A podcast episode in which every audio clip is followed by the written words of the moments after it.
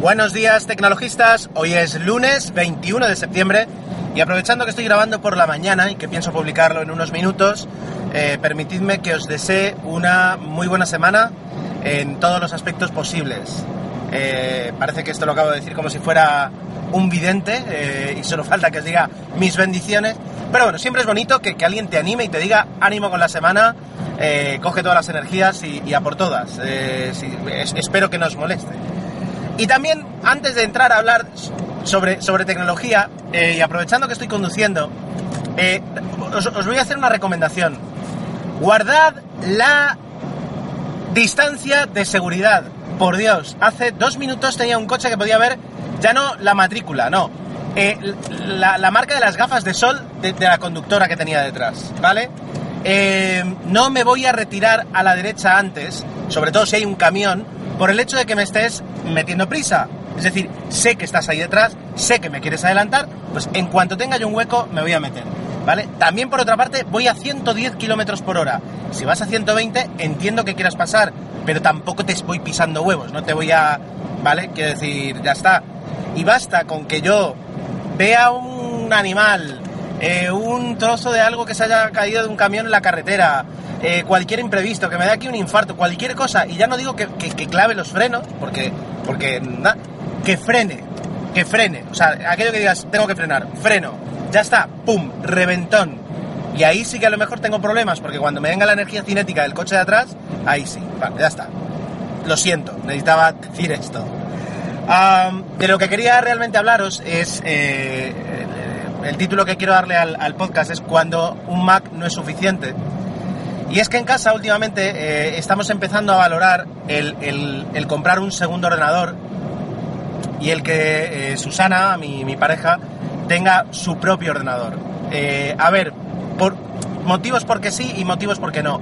Empezando porque no. A ver, nosotros en casa tenemos un Mac, un MacBook Pro de 2009. con ampliado a 8 GB de RAM, ampliado a 500 GB de disco duro, uh, que va bien, va muy bien para todo lo que yo necesito, pues eh, con un puntito de paciencia, siendo consciente que es un ordenador que ahora ya ha cumplido 6 años.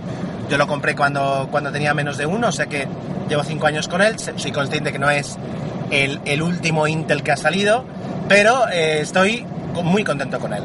Y con eso hago yo todo lo que necesito.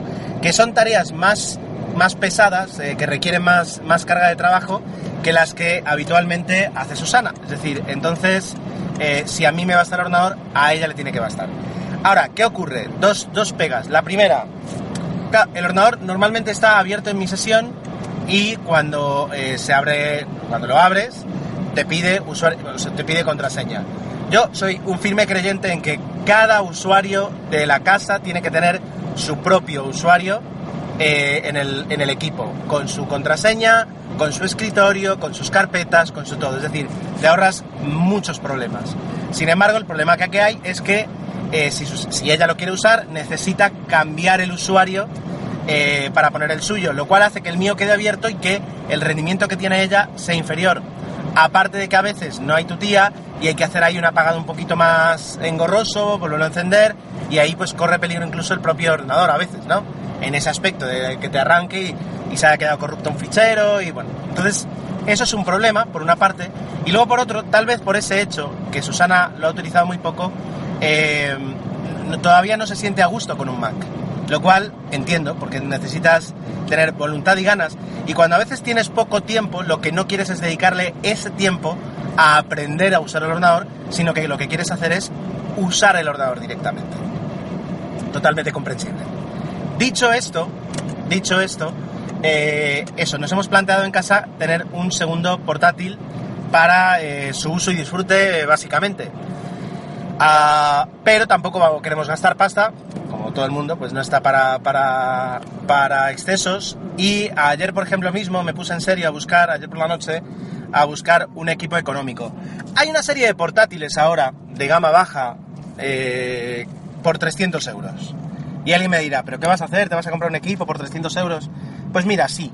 Sí porque eh, si sobre todo te vas a centrar en navegación, no vas a instalar programas, no vas a darle mucha caña al equipo, eh, con eso te basta.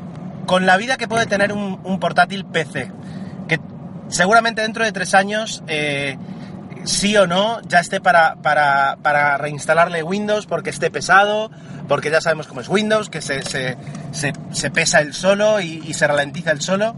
Y a lo mejor hay que empezar a buscar, que si no te viene... El... Bueno, es decir, para, para meterte en jaleos, pues si dentro de tres años nos encontramos con que el equipo no va bien, pues compras otro y se acabó. A ver, no es apología del, del, consumismo. Yo tengo un Mac de 5 años que como mínimo le calculo que va a tener que estar unos 7 conmigo. Pero fue un equipo que incluso usado en su momento me costó, si no recuerdo mal, 900 euros. Eh, por 300, pues eh, pido eh, 3 años, a, a 100 euros por año. Y visto así, a mí me basta. Entonces, eh, dentro de esa franja, resulta que, hasta hace poco eh, solo podías encontrar eh, netbooks eh, y netbooks ahí cochambrosos, pero ahora mismo tienes equipos bastante interesantes. He encontrado en MediaMark, lo, digo por si lo queréis mirar, luego veré pasar el, enlace, he encontrado en MediaMark un Lenovo de 15 pulgadas, que eso ha sido petición de la casa, que, que cuanta más pantalla tenga, más cómoda va a estar. Un Lenovo de 15 pulgadas con un procesador AMD lo cual debo reconocer que hasta me da ilusión eh, volver a tener en casa un, ordenador con procesador AMD. Con procesador AMD de 4 núcleos a 1,3 GHz, 1,5 GHz, 8 GB de RAM, lo cual es asombroso, 8 GB de RAM, 500, 500 GB de disco duro. Eh, y a partir de ahí, pues lo típico, quiero decir, eh, reproductor de DVD, lector de tarjetas, es decir, lo habitual. Estuve leyendo ayer una, review del propio portátil que decían que, para hacer eso, una, gama de, introducción, no es un mal equipo, no es para nada un mal equipo. Eh, y entonces ya está, es decir, ahí eh, lo, lo, tengo todo lo necesario, ahora es el terminar de entender si necesitamos ese gasto, el terminar de hacer el juicio y con el juicio hecho ya ir a comprarlo. Incluso si lo queremos financiar en, en MediaMark, pues tiene una oferta bastante interesante de financiación, que lo puedes hacer ahí mismo en la página web. Ah, y que lo puedes pagar en un año. Te sale 27 euros al mes y terminas pagando 30 euros de intereses. Bueno, eh, está bien. Mm, está bien. Podría ser a, a interés cero, pero, pero está bien. Así que eh, esa es un poquito la, disyuntiva que tenemos. Yo debo reconocer que, bueno, viene con Windows 8, entiendo que se actualizará a Windows 10. Debo reconocer que incluso siento curiosidad por volver a, toquetear un Windows. Y el hecho de que hace unos meses eh, pudiera recibir regalado ese NAS y ponerlo en marcha, a ver, es un camino un poquito encaminado a poder tener más de un equipo, es decir, a que independientemente de, de, qué ordenador se utilice, se puedan acceder a todos los datos que la familia necesita. Así que esa es un poquito la compra. A ver, eh, a lo mejor por 10 euros más al mes puedo tener un equipo bastante mejor, pues a lo mejor también.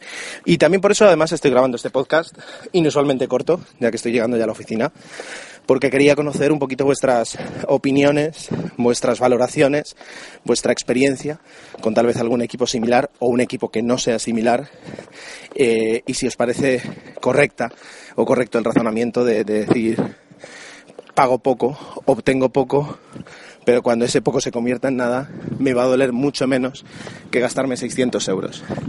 Y hasta incluso me gustaría ver alguna comparativa, no, creo que tenga tiempo en el trabajo para mirarlo, pero lo intentaría, entre el, rendimiento, el benchmarking eh, de, este equipo y un equipo que cueste, yo qué sé, 500 euros. Eh, así que ya está. Esto, esto es lo que hay por hoy. No es mucho, pero bueno, es un poquito ahí los pensamientos tecnológicos que, que tocan tener hoy, por mi parte. Nada más, como os decía, muy buena semana. Vamos hablando. Adiós.